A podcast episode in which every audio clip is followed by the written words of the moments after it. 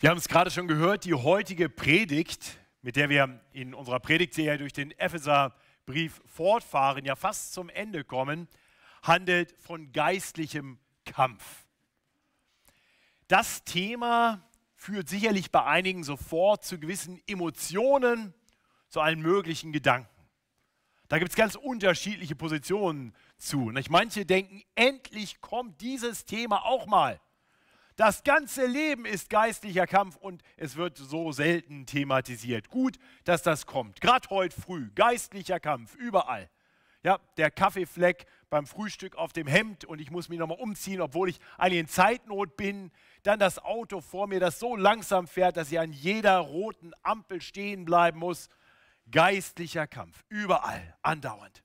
Endlich kommt das mal zur Sprache und ich muss doch wissen, wie ich mich dagegen wehren kann. Nur andere sehen es ganz anders. Es ist ein geistlicher Kampf. Nur als Christen haben wir Frieden. Lasst uns im Shalom Gottes leben.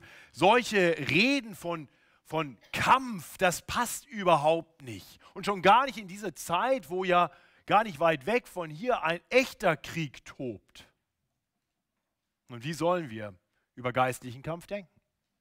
Darum geht es heute und Paulus lehrt uns im Epheserbrief eine gesunde Sicht auf den geistlichen Kampf.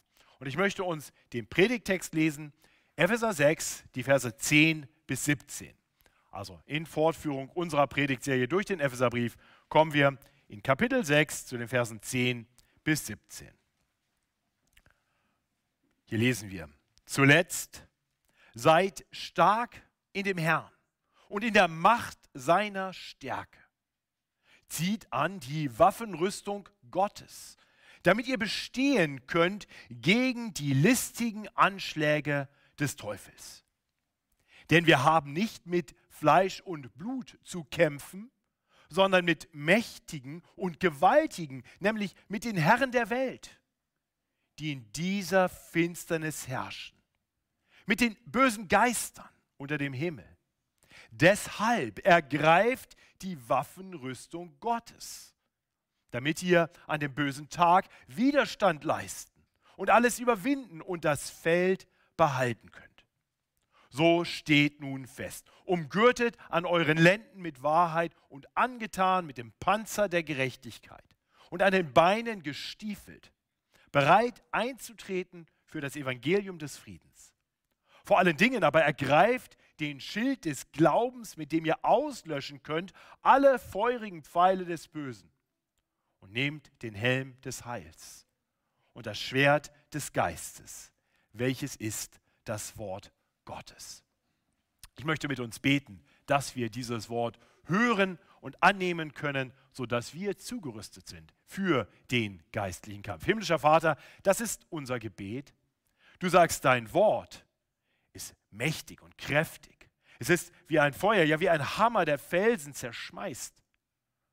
Und so wollen wir dich bitten, dass du mit diesem kräftigen Wort in unser Leben hineinsprichst und uns bereit machst, zu widerstehen und das Feld zu behalten, inmitten der Angriffe, die wir erleben werden. Herr, schenk uns ein festes Vertrauen auf dein Wort und mach uns so fest in dir. Darum bitten wir durch Jesus Christus, unseren Retter und Herrn, den siegreichen König. Amen. Die Kernbotschaft der Predigt ist ganz einfach und die ist die, durch die vier Überschriften im Gottesdienstblatt zusammengefasst, nämlich sei bereit für den Kampf, kenne den Feind und ergreife die Waffenrüstung Gottes, damit du im Kampf bestehen kannst. Ja, das ist die Botschaft. Wenn ihr äh, sagt, das ist alles, was ich heute mitnehmen kann, dann nehmt das mit. Aber ich will das mit Leben füllen, mit Inhalt weiter füllen. Äh, und deswegen werden wir diese verschiedenen Aspekte tiefer durchdenken. Alles beginnt damit, dass wir erst einmal erkennen, dass es einen Kampf gibt, einen geistlichen Kampf. Und dieser Kampf, der tobt schon lange. Dieser Kampf, der begann äh, schon vor Urzeiten, als einst einige Engel gegen Gott rebellierten. Und so vielen, da kommt der Teufel her. Der war ja nicht ewig da. Gott ist ewig, der Teufel nicht. Eine Rebellion im Himmel hat stattgefunden und die führte dann dazu, dass die feindlichen Mächte versuchten, die Menschen, die in Gottes Abbild geschaffen waren, von Gott zu trennen. Und so kam es zu einer Versuchung der ersten Menschen. Und die Menschen ließen sich verführen, sie gaben nach. Und so konnten sie nicht mehr bleiben in der Gegenwart des wunderbaren Gottes, der sie geschaffen hat. Sie mussten getrennt von Gott leben, nun in einer gefallenen Welt als gefallene Menschen. Und es schien fast so, als hätte der Teufel, als hätte die Mächte der Finsternis den Kampf gewonnen. Aber das war natürlich nicht so, sondern Gott sandte seinen eigenen Sohn, Gott selbst wurde Mensch, um diesen Kampf gegen den Teufel hier auf Erden ultimativ zu führen. Und Jesus Christus kam also als das Licht der Welt mitten in die Finsternis dieser Welt. Er kam als die personifizierte Liebe in eine Welt, die dominiert war von einem Aggressor, von Zorn, von Streit. Und er lebte. Und dieses Licht strahlte in der Finsternis. Doch die Finsternis wollte dieses Licht nicht und so wandte sie sich gegen ihn. Angeführt vom großen Widersacher, dem Teufel, ließen sich Menschen mitreißen und stellten sich gegen Jesus und er wurde brutal an ein Holzkreuz genagelt und man konnte den Eindruck haben, der Teufel hat wieder gewonnen. Aber wir wissen, dass nach dem Karfreitag der Ostermorgen kommt. Das Licht durchbricht die Finsternis. Jesus steht am Morgen des Ostertages auf. Er hat gesiegt. Er ist der lebendige Herr. Der Teufel konnte ihm nichts anhaben. Er verkündet seinen Sieg in der Auferstehung. Und dann ist er aufgefahren in den Himmel. Der besiegte Feind darf noch für eine Weile hier auf Erden sein. Aber er verspricht, ich komme wieder. Und dann werde ich ein für alle Mal diesen Kampf beenden. Der Teufel wird all, für alle Zeit, für alle Ewigkeit verdammt werden in die Finsternis und es wird wieder eine Welt geben, in der Frieden und Liebe und Herrlichkeit regiert. Das ist die große Geschichte des geistlichen Kampfes. Nun, und wir finden uns nun in dieser Geschichte zwischen dem ersten Kommen Jesu, wo der Feind ultimativ besiegt ist, aber wo er noch weiter kämpft, und dem Wiederkommen des Herrn Jesus Christus, wenn dieser Kampf ein für alle Mal ein Ende haben wird. Und von da muss uns klar sein, dieser Kampf tobt auch heute noch. Der besiegte Feind hat noch nicht aufgegeben. Hier auf Erden ist er noch aktiv. Ist wie ein schwer verwundetes Tier, das noch einmal aufbegehrt. Nun, er kämpft nicht gegen alle. Er kämpft nur gegen die, die sich zu Jesus Christus bekennen.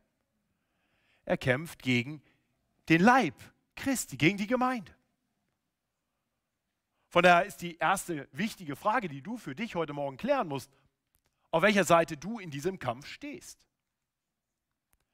Also wenn du hier auf Erden ein friedliches Leben haben willst, dann möchte ich dir sagen, dann komm nicht zu Jesus. Äh, der Fürst dieser Welt, der bietet dir an, ich werde dir nichts tun, wenn du dich zu mir bekennst. Aber dir muss klar sein, der ultimative Tag wird kommen. Und dann willst du nicht auf der Seite des Fürsten dieser Welt stehen. Denn er und alle, die sich ihm anvertrauen, werden für alle Zeit verdammt werden. Deswegen ist unsere Einladung, unser Ruf und der Ruf des Evangeliums, komm und vertraue dich Jesus Christus an, dem ultimativen Sieger. Komm zu ihm. Bei ihm wirst du das finden, wonach sich dein Herz sehnt. Du wirst Vergebung finden für deine Schuld, für all deine Rebellion gegen Gott. Du wirst den Frieden finden, nach dem du lächst. Du wirst die Liebe finden, nach der du vielleicht sonst überall suchst. Du wirst die Herrlichkeit, die Erfüllung finden, die diese Welt dir nicht bieten kann.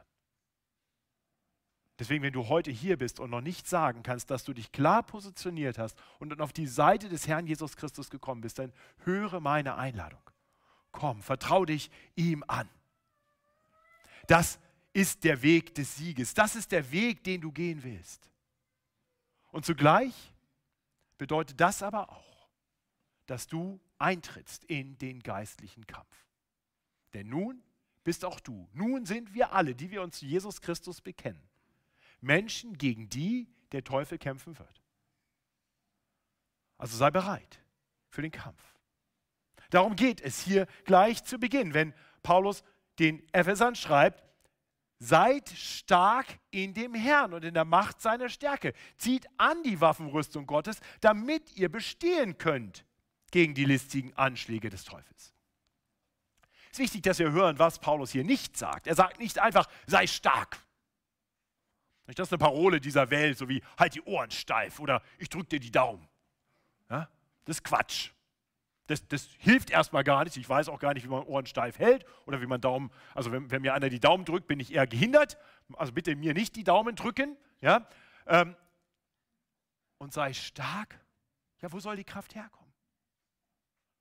Wir, wir brauchen eine, eine Stärke, die nicht in uns liegt. Das sagt der Text deutlich. Sei stark in dem Herrn und in der Macht seiner Stärke. Kennst du diese Kraft? Und Paulus hat für die Epheser schon gebetet in Kapitel 1, dass der Herr ihnen die, die Augen des Herzens auftun möge, dass er ihnen erleuchtete Augen des Herzens geben möge, damit sie erkennen, und dann sagt er in Vers 19, Kapitel 1, Vers 19, wie überschwänglich groß seine Kraft an uns ist, die wir glauben, weil die Macht seiner Stärke bei uns wirksam wurde. Und dann beschreibt er, dass diese Kraft, diese Macht seiner Stärke enorme Kraft hat. Das ist die Macht seiner Stärke, mit der er in Christus gewirkt hat. Ja, konkret durch sie hat er ihn von den Toten auferweckt und eingesetzt zu seiner Rechten im Himmel. Die Macht seiner Stärke ist es, mit der er über die reiche Gewalt, Macht, Herrschaft und alles, was sonst einen Namen hat, nicht allein in dieser Welt, sondern auch in der zukünftigen, regiert. Das ist die Kraft Gottes. Das ist die Macht seiner Stärke. Und Paulus betet, dass wir erkennen mögen, diese Kraft, die uns von Gott zur Verfügung gestellt wird. Und das ist die Kraft, die du brauchst. Das ist die Kraft, die wir alle brauchen. Und ich weiß nicht, wie stark du bist, aber diese Kraft hast du nicht in dir. Die brauchen wir von Gott. Das ist die Kraft Gottes. Sei stark in dem Herrn. In Kapitel 3 hatte Paulus noch einmal gebetet, dass Gott uns Christen diese Kraft wirklich geben möge. Da hat er gebetet in Vers 14, deshalb beuge ich meine Knie vor dem Vater, der der rechte Vater ist über alles, was da Kinder heißt, im Himmel und auf Erden. Dass er euch Kraft gebe, nach dem Reichtum seiner Herrlichkeit stark zu werden durch seinen Geist an dem inwendigen Menschen. Die Kraft, die wir brauchen, kommt von Gott und das ist eine Kraft, die uns von innen her stärkt. Das sind nicht äußere Muskeln. Nein, das ist eine Kraft, die tief in unserem Herzen lebt. Und wenn gleich diese Kraft von Gott kommt, sollen wir aktiv werden. Wir sollen uns um diese Kraft bemühen. Seid stark in dem Herrn, in der Macht seiner Stärke. Zieht an die Waffenrüstung Gottes, damit ihr bestehen könnt gegen die listigen Anschläge des Teufels. Ja, also wir sollen aktiv werden. Wir sollen Gott bitten, uns mit seiner Kraft zu stärken. Und wir werden gleich noch weiter darüber nachdenken, wie konkret wir das tun können. Aber hier möchte ich erst einmal, dass wir erkennen, dass wir das tun sollen. Wir sollen aktiv werden, um bereit zu sein für den geistlichen Kampf. Das brauchen wir, weil der Feind beständig nach Wegen sucht, uns sowohl ganz persönlich wie auch uns gemeinschaftlich als Gemeinde anzugreifen. Paulus sieht da ganz klar, Paulus sieht in diese geistliche Dimension. Paulus hat ja eine besondere Beziehung zu dieser Gemeinde, der er hier schreibt, der Gemeinde in Ephesus. In keiner Gemeinde war er persönlich länger anwesend. Zweieinhalb Jahre hat er auf seiner dritten Missionsreise in Ephesus gedient. Er hat diese Gemeinde wohl gegründet und er hat dort gepredigt und das Evangelium breitete sich von dort aus. Der Sieg des Herrn wurde verkündet. In ganz Asien heißt es in der Apostelgeschichte über seinen Dienst in Ephesus. Zugleich war aber auch klar, dass die Mächte der Finsternis dagegen ankämpfen. Auch das können wir lesen in der Apostelgeschichte, wie aufbegehrt wurde gegen die Christen. Nun, letztendlich nach zweieinhalb Jahren verließ er Ephesus, zog weiter und am Ende der dritten Missionsreise kam er noch einmal zurück in die Region. Er wusste, das war das Ende seiner Mission in der Region. Er wusste, er würde sie nicht wiedersehen und so ließ er die Ältesten aus Ephesus rufen die Leiter der Gemeinde, die er selber gegründet hatte, vielleicht Leiter, die er selber eingesetzt hatte, er ließ sie rufen, um mit ihnen zu reden, noch einmal in Milet, wo er dort ankam und von wo er weiterreisen wollte. Und er sagte ihnen, dass sie Acht haben müssen. Und dann erklärt er in Apostelgeschichte 20, Vers 29, lesen wir das. Denn das weiß ich, dass nach meinem Abschied reißende Wölfe zu euch kommen, die die Herde nicht verschonen werden. Auch aus eurer Mitte werden Männer aufstehen, die Verkehrtes lehren, um die Jünger an sich zu ziehen. Darum seid wachsam. uns muss klar sein, Paulus schreibt das den Ephesern nicht, weil er wusste, dass in Ephesus damals schon bestimmte Leute in der Gemeinde waren, die irgendwie aufstehen würden. Er, er kannte die schon oder er hatte schon irgendwie diese Menschen, die wie reißende Wölfe sein würden, kommen sehen. Dann hätte er Ross und Reiter genannt, das tut er an anderen Stellen. Dann hätte er es nicht so allgemein gehalten. Nein, er weiß das, weil er weiß, dass das grundsätzlich so sein wird. Da, wo eine Gemeinde einen fruchtbaren Dienst tut, da, wo eine Gemeinde das Evangelium proklamiert, wie die Epheser es taten, da wird der Feind aufstehen und kämpfen. Von außen und von innen. Und deswegen schreibt er auch diesen Brief, um die Gemeinde zuzurüsten. Diesen Brief schreibt er einige Zeit später an diese von ihm sehr geliebte Gemeinde und er schreibt mit einem Herz, dem Herz eines Pastors, der seine Gemeinde liebt und der für sie sorgen will. Und wir hatten schon in Kapitel 4 gesehen, dass er sie warnt vor Feindschaft, vor Angriffen. Und er hat ihnen gesagt, was ihr braucht, ist Zurüstung. Gott in seiner Weisheit hat deshalb äh, Hürdenlehrer der Gemeinde gegeben, damit alle Heiligen zugerüstet werden. Alle Heiligen brauchen diese Zurüstung. Du brauchst diese Zurüstung, damit wir einander helfen können, weiter zu wachsen im Glauben, stark zu werden im Glauben. Und dann erklärt er in Epheser 4, Vers 14, damit wir nicht mehr unmündig seien und uns von jedem Wind einer Lehre bewegen und umhertreiben lassen durch trügerisches Spiel der Menschen, mit dem sie uns arglistig verführen.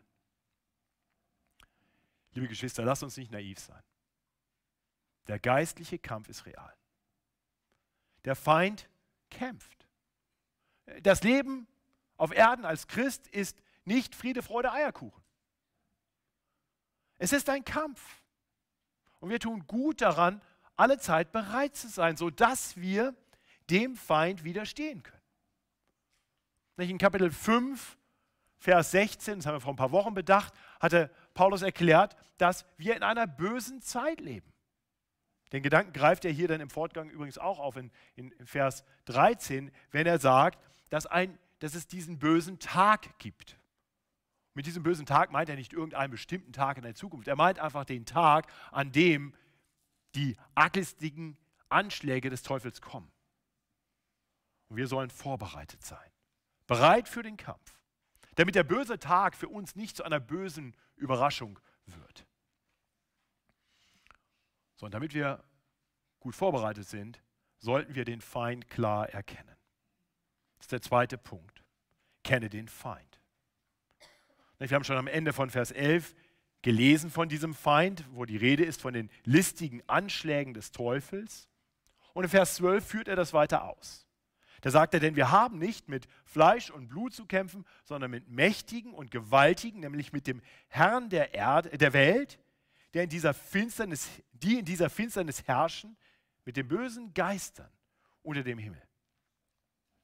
Ist ganz interessant. Er, er betont hier, dass wir nicht mit Fleisch und Blut kämpfen. Er verweist auf den Teufel und auf seine Armada. In Kapitel 4 hatten wir gerade darüber nachgedacht, dass er warnt vor dem trügerischen Spiel der Menschen, mit dem sie uns arglistig verführen. Man mag jetzt fast fragen, ja was denn nun? Teufel oder Menschen? Nun, es ist wichtig, dass wir klar erkennen, letztendlich, letztendlich kämpfen wir nicht mit Fleisch und Blut. Der letztendliche Feind ist der Teufel. Der gebraucht Menschen. Aber der letztendliche Feind ist der Teufel. Und wir, wir müssen uns im Klaren darüber sein, der, der Teufel hat ein großes Ziel. Er will uns wegbringen von Jesus. Er will uns gemeinschaftlich wegbringen von Jesus. Das ist sein größter Triumph. Wenn eine ganze Gemeinde, eine ganze Kirche dazu kriegen kann, dass sie nicht mehr auf Jesus vertraut, nicht mehr dem Evangelium vertraut, nicht mehr so lebt, wie es Gott gefällt. Das war die Gefahr, die Paulus in Ephesus sah, wo er sagte, es werden falsche Lehrer kommen und auch in eurer Mitte werden falsche Lehrer aufstehen. Und er sagt, das ist ja der ultimative Triumph für den Teufel, wenn falsche Lehren Raum bekommen und Gemeinden sich komplett wegentwickeln von Jesus. Dann nennen die sich vielleicht noch christliche Kirchen, aber eigentlich stehen sie gar nicht mehr auf der Seite von Jesus Christus. Sie haben ihn längst verlassen. Das ist ein Ansatzpunkt, den der Teufel liebt. Am besten gleich die ganze Truppe einmal rüberziehen. Und das ist listig. Wir haben gesehen, das sind listige Anschläge. Das, der kommt ja nicht und sagt, äh, macht doch mal eine Abstimmung in der Mitgliederversammlung, wollt ihr zu Jesus gehören oder zum Teufel? So blöd ist der Teufel nicht. Nein, nein, er wird versuchen, Lehren uns unterzujubeln, die uns Stück für Stück ein bisschen wegbringen. Das ist die Versuchung, das sind die listigen Anschläge. Paulus sagt, seid wachsam, seid bereit für den Kampf. Und, und wenn er nicht die ganze Gemeinde wegbringen kann, dann wird er versuchen, die Gemeinde zu spalten, sodass das Zeugnis der Gemeinde geschwächt wird. Er wird Samen säen von Streit und er wird Gruppierungen haben wollen. Paulus wirkt in Ephesus intensiv dagegen. Nicht erst in den ersten drei Kapiteln sein Hauptfokus ist, gesunde Lehre zu stärken, damit falsche Lehre keinen Raum bekommt. Das nächste, was wir sehen, er, er ruft die Gemeinde dazu auf, Einheit zu haben. Lasst euch nicht trennen über die Trennlinien dieser Welt, nicht Juden und Heiden gegeneinander. Bleibt zusammen, gebt dem Teufel keinen Raum. Ich hoffe, uns ist das klar. Das sind, das sind die Ansatzpunkte, die der Feind liebt. Der Teufel ist ein Teufel, der Zwietracht sehen will. Und wenn er die Gemeinde nicht spalten kann, also er kann nicht die ganze Gemeinde kriegen, er kann die Gemeinde nicht spalten. Das nächste, was er versuchen wird, ist, er wird versuchen, individuell Leute rauszuziehen. Er wird sie versuchen, er wird kommen mit Versuchung zur Sünde. Er wird versuchen, dass du dein Herz hängst an andere Dinge als an ihn. Er wird dich ermutigen, dein Vertrauen zu setzen auf dein Geld. Paulus warnt vor Habgier. Er wird versuchen, dich vielleicht mit dem netten Gesicht eines Menschen, der dich verführt. Er warnt vor Unzucht und vor jeder anderen Art von Unreinheit. Er wird dich versuchen, indem du anfängst, dich von anderen zu distanzieren und sagen, die Leute hier sind eh alle so blöd. Und, und er warnt davor. Paulus warnt davor, gib dem Teufel keinen Raum. Er wird versuchen, dich zu verführen. Er wird versuchen, dir einzureden, dass die guten Gebote, die dir ein liebender Gott gegeben hat, um dich zu schützen vor schlechten Dingen, dass diese Gebote letztendlich gar nicht gut sind, sondern dass sie dir den Spaß rauben, dass Gott eine absolute Spaßbremse ist, dem du nicht vertrauen solltest. Er wird dir einreden, dass die Sünde viel besser ist, als sie wirklich ist. Er wird dir das Stück Zucker unterjubeln und natürlich nicht verraten, dass sich darunter Gift verbirgt. Das sind die listigen Anschläge des Teufels. Und Paulus ruft in den Kapiteln 4 und 5 und am Anfang von Kapitel 6 dazu auf, gebt dem keinen Raum. Ja, tatsächlich sehen wir am Ende von Kapitel 5 und Anfang von Kapitel 6 wahrscheinlich den, den vierten großen Ansatzpunkt des Teufels. Wenn er nicht die ganze Gemeinde kriegen kann, wenn er sie nicht spalten kann, was er liebend gerne tut, ist, er greift Ehen und Familien an. Gib dem Teufel keinen Raum. Er wird versuchen, da hineinzukommen, weil, wie wir gehört haben, die Ehen etwas abbilden sollen vom Evangelium. Das Miteinander von Ehemann und Ehefrau ist der Weg, wie, wie wir etwas widerspiegeln von dem Verhältnis von Christus und der Gemeinde. Er wird versuchen, Familien auseinanderzusprengen, weil, weil Kinder versucht werden, rebellisch gegen die Eltern zu sein und Väter werden in Zorn geraten und dann wird nichts mehr abgebildet von der gesunden Unterordnung der Gemeinde unter den göttlichen Vater. Es wird nichts mehr abgebildet von dem liebevolle, liebevollen Vater, der Gott für uns sein will. Er wird versuchen, in, in andere Beziehungen hineinzukommen. Wir haben letzte Woche darüber nachgedacht, dass es in der Gemeinde in Ephesus offensichtlich sowohl Herren wie auch Sklaven gab. Beziehungen, die in der Welt natürlich sehr belastet sind, aber er sagt, das ist eine Chance, etwas abzubilden, wenn ihr euch gegen, äh, wenn ihr euch einander gegenüber so verhaltet, dass klar ist, die Herren versuchen, gute Herren zu sein und ihren Knechten gut, gut für sie zu sorgen, freundlich mit ihnen umzugehen. Und wenn die Knechte sagen, und wir arbeiten treu und bringen uns ein, um, um, den, um den Herren die Ehre zu erweisen, wie wir sie Gott erweisen, der über den Herren steht. Er wird versuchen, das zu sprengen. Er wird versuchen, in jede Beziehung hineinzukommen, um Streit anzustiften. Seht ihr? der Teufel sucht Ansatzpunkte. Und er ist listig. Und er gebraucht dabei Menschen. Es sind oft Menschen, die uns verführen, aber Paulus macht deutlich, letztendlich sind sie nur Werkzeuge in der Hand eines größeren Feindes. Der letztendliche Feind ist der Teufel selbst. Mir ist wichtig, dass wir das erkennen. Dass wir erkennen, da wo, wo, wo Menschen unserer Verführung werden, mit falschen Lehren, Dingen, die die Spaltung säen, mit Verführung, die da kommt. Mir ist wichtig, dass wir erkennen, sie sind Werkzeuge. Wir, wir, müssen sie, wir müssen sie ernst nehmen. Wir dürfen sie nicht übersehen. Wir müssen ihnen widerstehen. Wir dürfen ihnen keinen Zentimeter Raum geben. Aber wir müssen auch verstehen, sie sind nicht der letztendliche Feind. Sie sind arme Seelen, die vom Teufel verführt wurden und von ihm benutzt werden, um die Gemeinde des Herrn von außen und von innen anzugreifen. Diese Menschen brauchen einerseits unseren klaren Widerstand und andererseits unsere Barmherzigkeit und unsere Gebete. Nicht hat Jesus uns nicht das gelehrt? Betet für die, die euch verfolgen.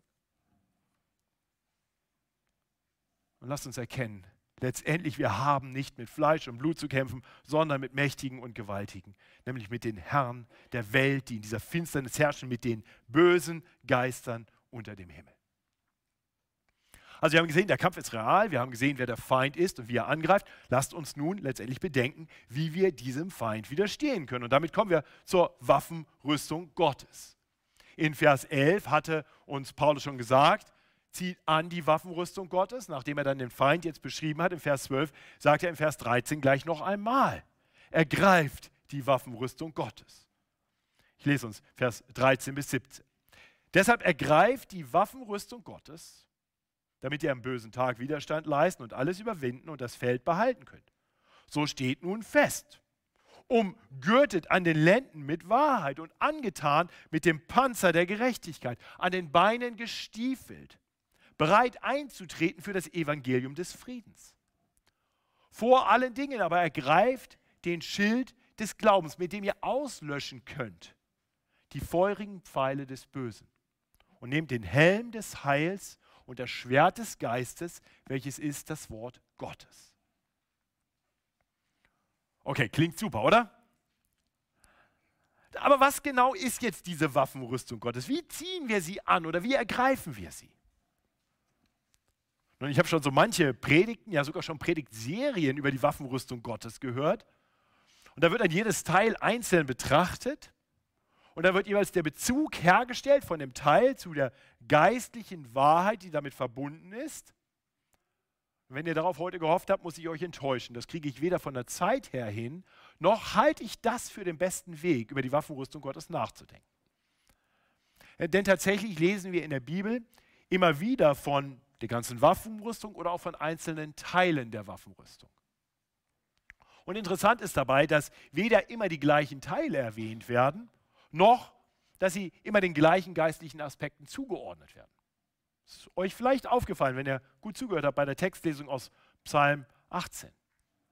Da war auf einmal das nicht ähm, die, der, der Panzer der Gerechtigkeit oder das Schild des Glaubens. Da, da, waren auf einmal andere Dinge verbunden. Wir sehen das, sogar Paulus selbst tut das. Ja, an, die, an die Thessalonicher schreibt er nämlich auch von der Waffenrüstung Gottes, wenn er im 1. Thessalonicher 5 ab Vers 8 schreibt, wir aber, die wir Kinder des Tages sind, wollen nüchtern sein, angetan mit dem Panzer des Glaubens und der Liebe und mit dem Helm der Hoffnung auf das Heil.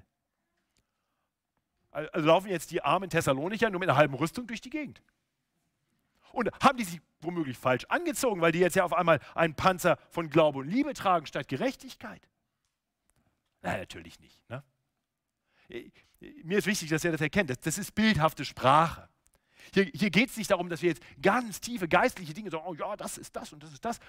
Kann man alles mal machen, ist vielleicht auch mal ganz spannend, aber, aber das ist, glaube ich, nicht die Grundintention dessen, was Paulus hier tut. Paulus gebraucht hier Dinge, von denen uns klar sein muss, das sind letztendlich Attribute Gottes. Im Alten Testament kommen all diese verschiedenen Teile der Waffenrüstung vor und sie werden immer auf Gott bezogen, gar nicht auf uns Menschen. Und selbst im Neuen Testament werden diese Dinge aufgegriffen und mit Jesus in Verbindung gebracht. Na, fangen wir an mit dem, mit dem Gürtel der Wahrheit. Jesus sagt, ich bin der Weg, die Wahrheit und das Leben. Oder, oder die Gerechtigkeit, die wir uns anziehen sollen. Der Herr ist unsere Gerechtigkeit. Verkündigt die Bibel an verschiedenen Stellen. Epheser 2, Vers 14 macht deutlich, er ist unser Friede. Also eingetan, äh, zieh die, die, die Stiefel an, die Schuhe an, ist bereit einzutreten für das Evangelium des Friedens. Ja, letztendlich ist also dieser Aufruf, sei stark in dem Herrn und zieh an die Waffenrüstung Gottes. Das sind nicht zwei ganz unterschiedliche Dinge. Das ist letztendlich das Gleiche. Sei stark in dem Herrn, flieh in Jesus hinein und dann ziehst du damit auch an die Waffenrüstung Gottes.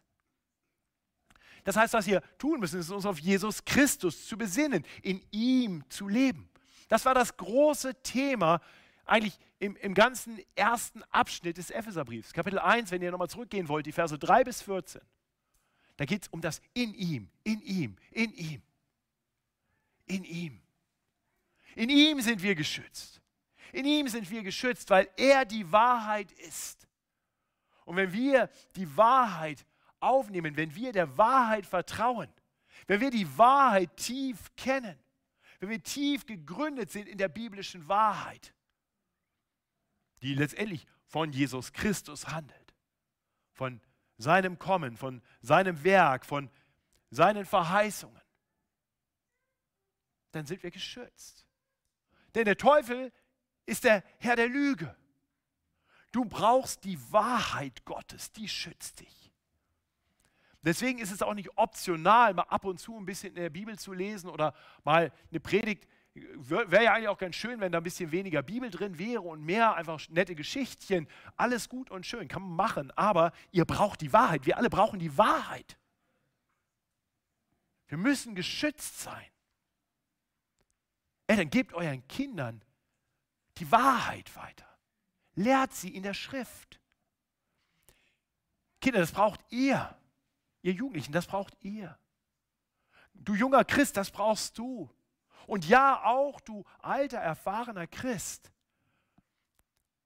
Wir sind so vergesslich, vielleicht im Alter sogar mehr. Wir brauchen immer wieder die Erinnerung an die Wahrheit. Dann sind wir geschützt vor den Angriffen des Teufels, wenn er mit listigen Lügen kommt. Und, und wir brauchen das Besinnen auf seine Gerechtigkeit. Der Teufel wird mir sagen, hör auf mit deinem Streben nach nach Heiligung hat eh keinen Sinn. Schau dich doch mal an, du bist Sünder. Gott kann dich gar nicht lieben. Dann gib den Kampf gleich ganz auf. Nein, er ist meine Gerechtigkeit. In ihm stehe ich fest. Und deswegen strebe ich danach, immer mehr hineinzuwachsen in seine Gerechtigkeit. Das ist genau das, was Paulus in Kapitel 4 so ausführlich erklärt hat. Wachs hinein in die Gerechtigkeit, die dir schon gegeben ist die deine Gerechtigkeit ist, weil Christus sie dir schenkt. Aber nun wachse mehr und mehr hinein. Lerne mehr und mehr der Sünde zu widerstehen.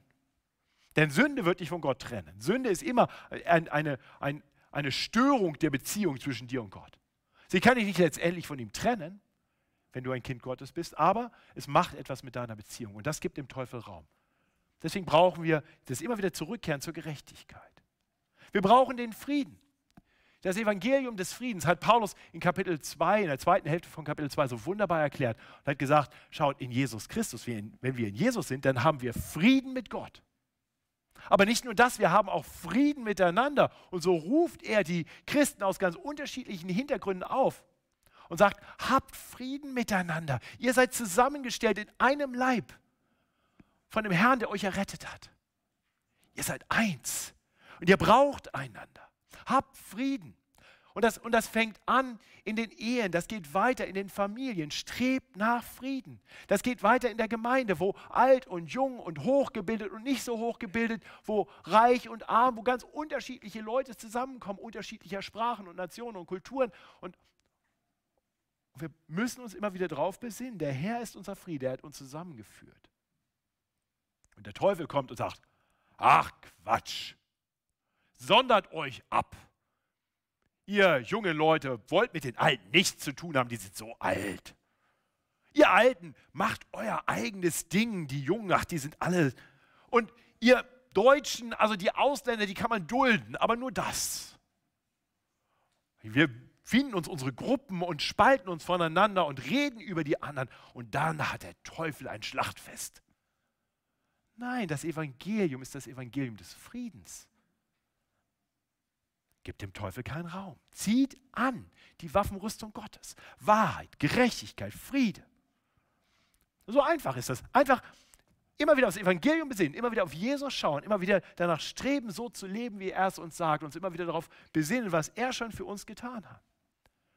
Und, und so nehmen wir den Schild des Glaubens. Und, und, vielleicht hilft das Bild so ein bisschen, wenn die, wenn die römischen äh, Truppen gekämpft haben, ihr kennt das vielleicht aus, aus Filmen, dann, dann gab es so diese abgeschossenen feurigen Pfeile. Und was tat dann die ganze Armee? Die gingen alle so in, in so, eine, so eine Haltung und haben alle das Schild hochgehalten. Und da siehst du nur, wenn du mal einen Film gesehen hast, siehst du nur so, ein, so eine Schilderwand. Bestimmt schon mal gesehen, oder? So eine Schilderwand und die Pfeile, die prallen dagegen und prallen ab und passiert gar nichts. Und dann sehen wir, wenn das nur ein paar machen, funktioniert das auch nicht. Wir brauchen einander. Wir müssen einander stärken im Glauben. Es werden Tage kommen, wo du Glaubenszweifel hast. Und dann brauchst du neben dir jemanden, der den Schild des Glaubens über dich hält und dich daran erinnert und sagt, vertraue auf den Herrn. Der Zweifel gibt dem Zweifel keinen Raum und wir stärken einander im Glauben. Das ist ein biblischer Auftrag. Ja? So können wir füreinander da sein, können einander helfen, dass der Teufel niemanden gewinnen kann. Wir sind füreinander da. Und wir setzen uns selber jeweils den Helm des Heils auf und sagen, ich bin sicher in Christus. Da kann kommen, was da will. Das Ende von Römer 8. Es gibt nichts und niemand, was uns trennen kann von unserem Herrn, indem wir das Heil haben. Trag den Helm des Heils. Erinnere dich immer wieder, du bist Du bist sicher in Jesus. Und dann kommt diese letzte Waffe, die so ein bisschen erstaunlich anders klingt, nämlich das, das Schwert des Geistes. Ja, alles andere klingt ja mehr nach Verteidigung, das klingt fast ein bisschen nach Offensive. Das Wort Gottes. Nur in gewisser Weise sehen wir, das Wort Gottes spielt in all den anderen Dingen auch eine Rolle. Aber, aber dieses Wort ist letztendlich die mächtigste Waffe, die uns der Herr gegeben hat. Es stärkt uns und schützt uns, aber es ist auch eine Waffe, mit der wir nun auch nach vorne gehen können. Denn mit dem Wort Gottes rufen wir Menschen zum Glauben, denn der Glaube kommt aus dem Hören und das Hören kommt aus dem Wort. Das Wort Gottes ist mächtig. Es ist wie ein Hammer, der Felsen zerschmeißt. Dem Wort Gottes wollen wir Raum geben. Denn mit dem Wort Gottes greift sich Jesus Menschen aus der Gruppe der Finsternis und zieht sie zu sich. Das Wort ist so mächtig, dass es geistlich Tote lebendig macht. Auch das haben wir schon gesehen und schon gehört im, im Epheserbrief. Seht ihr, das ist alles, was wir brauchen zur geistlichen Kriegsführung. Ist gar nicht so kompliziert. Äh, Paulus gebraucht dieses Bild, glaube ich, nicht, damit er uns viele Details lehrt über viele ganz komplexe Dinge und dann hoffentlich habe ich das jetzt richtig und richtig zugeordnet und hoffentlich haben die Thessalonicher jetzt kein großes Problem, weil das falsch geschrieben hat. Darum geht es nicht. Letztendlich will Paulus einfach sagen, schaut, der Kampf ist real. Deswegen reden wir hier von Waffenrüstung, von Kampf, von Feind. Aber, aber wir haben den Sieg. Wir haben Jesus. Besinn dich auf den Sieger, der den Teufel schon besiegt hat und der wiederkommen wird und die Seinen zu sich holen wird, der uns stärkt durch seinen Geist, durch den er in uns lebt und uns seine Kraft gibt. Gib dem Geist Raum. Gib Jesus Raum in deinem Leben. Vertrau dich ihm an. Deswegen hat Paulus in seinem Brief auch nicht am Ende geschrieben, PS, ich komme dann am 15. Mai und mache mich mit euch ein, ein Seminar über geistliche Kriegsführung. Nee, Paulus davon überzeugt, ich habe euch ja eigentlich schon alles gegeben. Und ich erinnere euch einfach nochmal an diese Dinge. Ich habe euch gesagt, wer Jesus ist und was er für jeden getan hat, der sich ihm im Glauben anvertraut. Und ich habe euch gesagt, wie ihr nun als seine Kinder, als Kinder des Lichts in dieser Welt leben sollt. So ist es. Also, zieht das an. Und dann seid ihr sicher. Okay, das ist ganz schön unspektakulär, oder? Genau. Aber es ist wichtig. Es ist wichtig. Paulus in seiner pastoralen Liebe und Fürsorge schreibt den Gläubigen Einfach damit sie zugerüstet sind für einen geistlichen Kampf, in dem sie bestehen werden, den sie gewinnen werden, weil Jesus diesen Kampf für uns führt. Und deswegen ist das große Ziel des Kampfes letztendlich auch relativ unspektakulär. Das haben wir im Text immer wieder gehört. Was ist das große Ziel? Nun, Vers 10b. Damit ihr bestehen könnt gegen die listigen Anschläge des Teufels. Vers 13b. Damit ihr an dem bösen Tag Widerstand leisten und alles überwinden und das Feld behalten könnt. So steht nun fest. Wenn wir an Kampf denken, dann denken wir, Mensch, da will ich den Feind besiegen, auf ihn mit Gebrüll und dann nehme ich das ganze Feld ein. Ich gewinne den Kampf. Paulus sagt, hör auf, hat Jesus doch schon längst gemacht. Er hat doch schon den Sieg. Alles, was du tun musst, bleib einfach stehen auf dem Fundament deines Glaubens. Lass dich nicht wegschieben, nicht wegziehen. Vielleicht hilft dir das Bild des Tauziehens. Tauziehen ist bekannt. Ne? Für die Nicht-Muttersprachler habe ich gemerkt, ist das Wort unbekannt. Äh, ich hatte schon Gespräche mit einigen dieser Tauziehen. Was ist das? Äh, zum Beispiel ein Pastor dieser Gemeinde, dem musste ich das erstmal erklären. Also, ach, Tag of War, okay. Also, das meine ich, Tauziehen. Ja? Ähm, da geht es doch letztendlich darum, da ist ein Gegner, der steht uns gegenüber und wir ziehen. Und wichtig ist, dass du guten Stand hast, dass du dich nicht wegziehen lässt.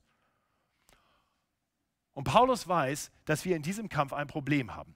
Wir sehen nämlich auf der anderen Seite den Gegner stehen und sagen, der Kleine will mir was.